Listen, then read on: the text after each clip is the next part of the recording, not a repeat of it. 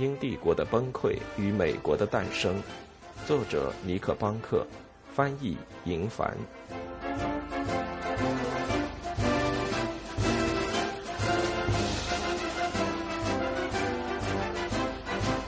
第二部分：茶叶的输送。第六章：东印度公司的危机。首府的资金空前匮乏。一份伦敦报纸，一七七二年十月。对这代人来说，不论男子还是妇女，都会记得一七七二年那个漫长干旱的夏季。直到八月下旬，天气才开始出现变化，倾盆大雨开始在最糟糕的时刻降落。此时，庄稼仍然高高矗立在田地里。在九月二十四日夜里。一场来自海上的暴风雨席卷英格兰南部，掀翻了屋顶，并洗劫了结满苹果的果园。诺斯勋爵和家人正在位于伊尔明斯特附近的迪灵顿乡间别墅度假，但他只在萨默塞特州停留了两个星期，就被召回首都。在那时，议会有在十一月召开会议的惯例，他们为军队来年的预算投票。并以此为开端进行下一年的议题。没有任何紧迫的战争威胁，诺斯希望可以把会议推迟到圣诞节之后。但在十月的第一周到达唐宁街后，他明白把会议延迟这么长时间将会是非常不明智的。各方面都有紧急事务需要处理，但这样危急的形势也给了诺斯抢占先机、击败政敌的机会，这正合他的心意。他也许会为重大的方针政策犹豫，但在操控局面这门艺术上，没人能超越他。他到伦敦时就已经准备好用他的能力投入工作了。国内外事务均处于紧急状态。诺斯在下议院的一位对手埃德蒙·伯克写道：“尽管伯克有夸大其词的毛病。”对每件事的描述中，他都惯于用华丽的词藻隐藏叙述所缺乏的严密性，但这一次他完全正确。多亏了英国央行和苏格兰公爵，夏天的金融恐慌逐渐平息下去。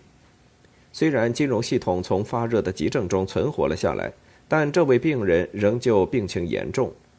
在欧洲，粮食价格飙升，达到了五十年来未见的水平。甚至在西西里岛和法国北部唤醒了农民起义的幽灵。在英国，银行业仍然脆弱，而经济衰退使破产银行的数量达到了新高。收成不好导致的食品匮乏，要过六个月或更长的时间才会完全显现。因此，1773年可能将要见证更深重的困境。在伦敦东区。水手们反对削减他们的工资，威胁要发起暴动；而在苏格兰，失业者们似乎也要效仿。瑞典和波兰传回了越来越多的坏消息。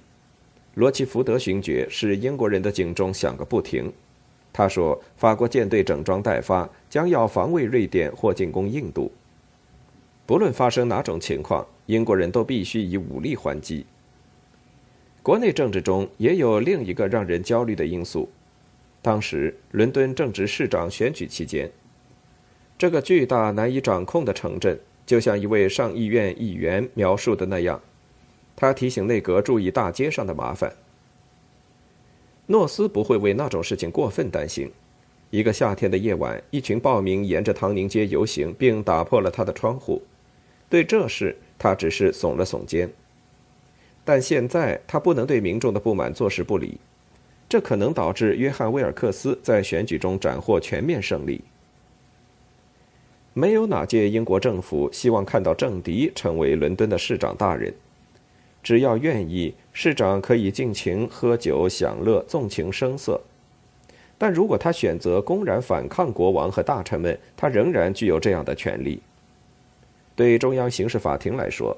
市长和他的两个司法长官执掌着刑事审判制度，不仅市区，也就是伦敦城，而且米德尔塞克斯周围的郡县也全都落入他们的掌控之中。纽盖特监狱也属于其管辖范围，任何逮捕或搜查都需要得到他们的许可。如果约翰·威尔克斯当选为伦敦市长，这个城市就成了他的封地。他会让他的朋友们轮流担任司法长官，或接替他成为行政首脑。为了保证他对伦敦的控制权，威尔克斯可能试着在议会中建立一个新的激进派系。在三年时间内，到1775年春天，英国将要举行普选，而诺斯已经开始着手准备工作，会见潜在的候选人，并试图确保他的支持者获得每个稳得席位。如果失去了首都，他将开始一点一点失去他的声望以及他对乔治三世的价值。一个新的短语“民意”从18世纪40年代开始在英语中出现，指的是民众的普遍情绪。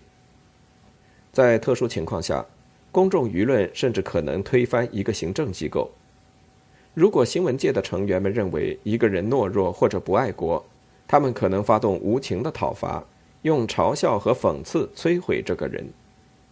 在人们的记忆中，两个首相就这样落马了。同样的命运会降临到诺斯头上吗？伦敦报业离不开他的对手约翰·威尔克斯，一个无尽的恶作剧和娱乐新闻的来源。到1772年，伦敦人有19种可供选择的报纸，他们的日常销量多达3万份。而读者总数也许要十倍于这个数字。无论伦敦的报纸上出现什么消息，都会被迅速复制到各省，接着被转发到美国。因此，防止威尔克斯赢得普选的胜利至关重要。否则，随着时间的推移，民众对当局的尊重会被逐渐破坏。同样，如果让媒体把威尔克斯塑造成一个英雄，诺斯的地位就岌岌可危。威尔克斯突然开始谋求权力。诺斯回到唐宁街时，选民们开始在伦敦市政厅聚集，进行一系列的选举来选出新的市长。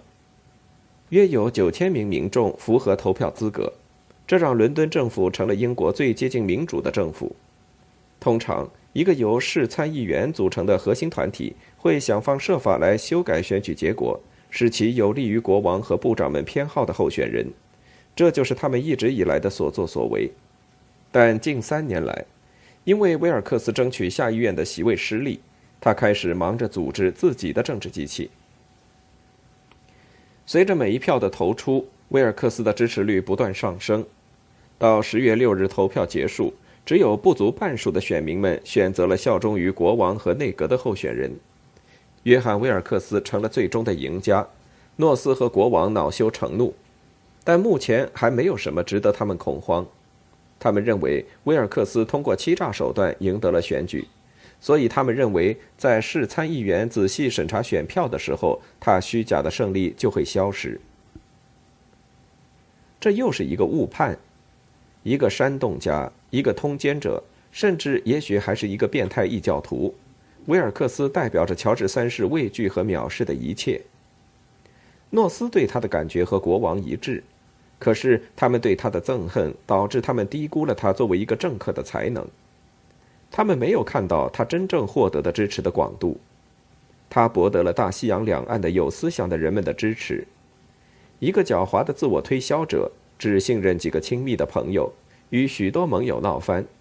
威尔克斯不可能维系持久的政治活动，但他确实具有过人的品质和天赋、勇气、才智。在宣传方面的才华横溢的天资，这些使他在短时间内成为一个可怕的对手。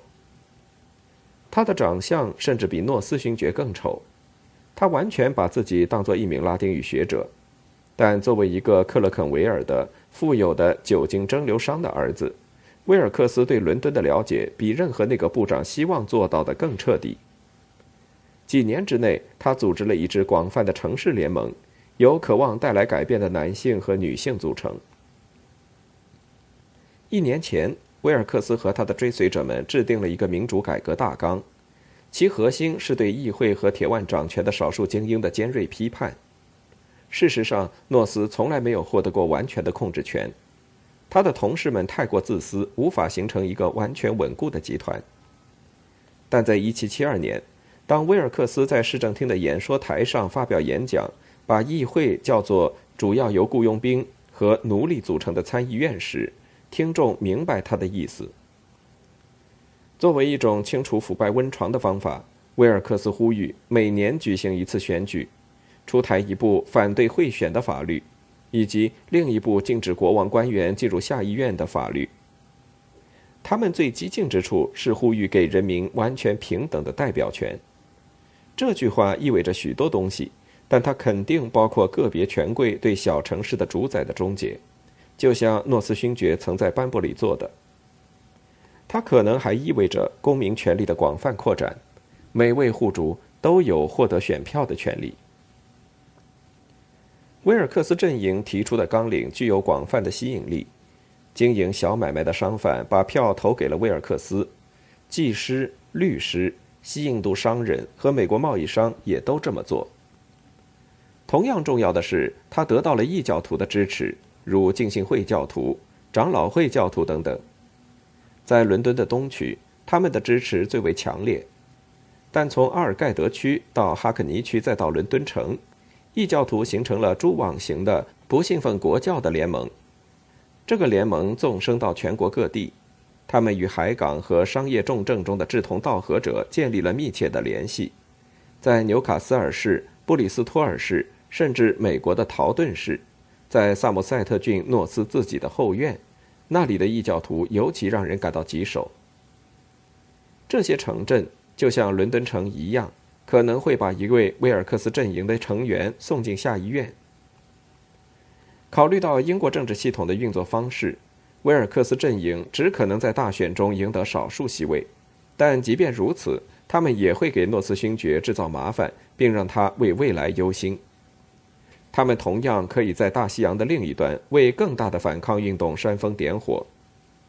在美国，由衷的同情使威尔克斯阵营和爱国的反对派结盟，不仅在查尔斯顿，还在弗吉尼亚州和新英格兰。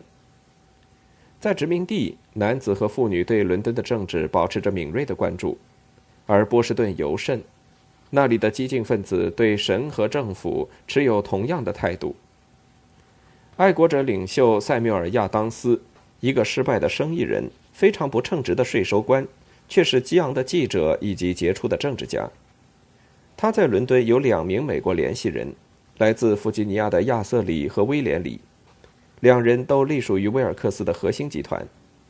而威尔克斯阵营和亚当斯在波士顿的盟友约翰·汉考克之间存在着更为紧密的联系。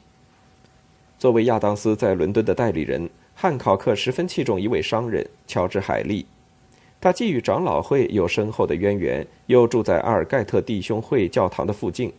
威尔克斯正是他的妹夫。每当约翰·威尔克斯夺取了新的政治阵地，他的美国崇拜者都认为得到了更多反抗帝国的理由。他的每一个胜利，包括市长选举，都在波士顿海滨引起了巨大的反响。英国内阁知道这种情况。来自殖民地的简报常常满是关于他的话题，但他们并没有领会到他的全部意义。在适当的时候，李氏兄弟将会煽动一场叛乱，但这还是两年之后的事情。虽然当局知道他们二人，但他们的活动范围直到1774年才被全部弄清楚。在此期间，诺斯勋爵和他的同事们几乎对李氏兄弟的能耐一无所知，在他们看来。美国最多只能算上第二号问题，在他们的清单上首屈一指的大麻烦是东印度公司。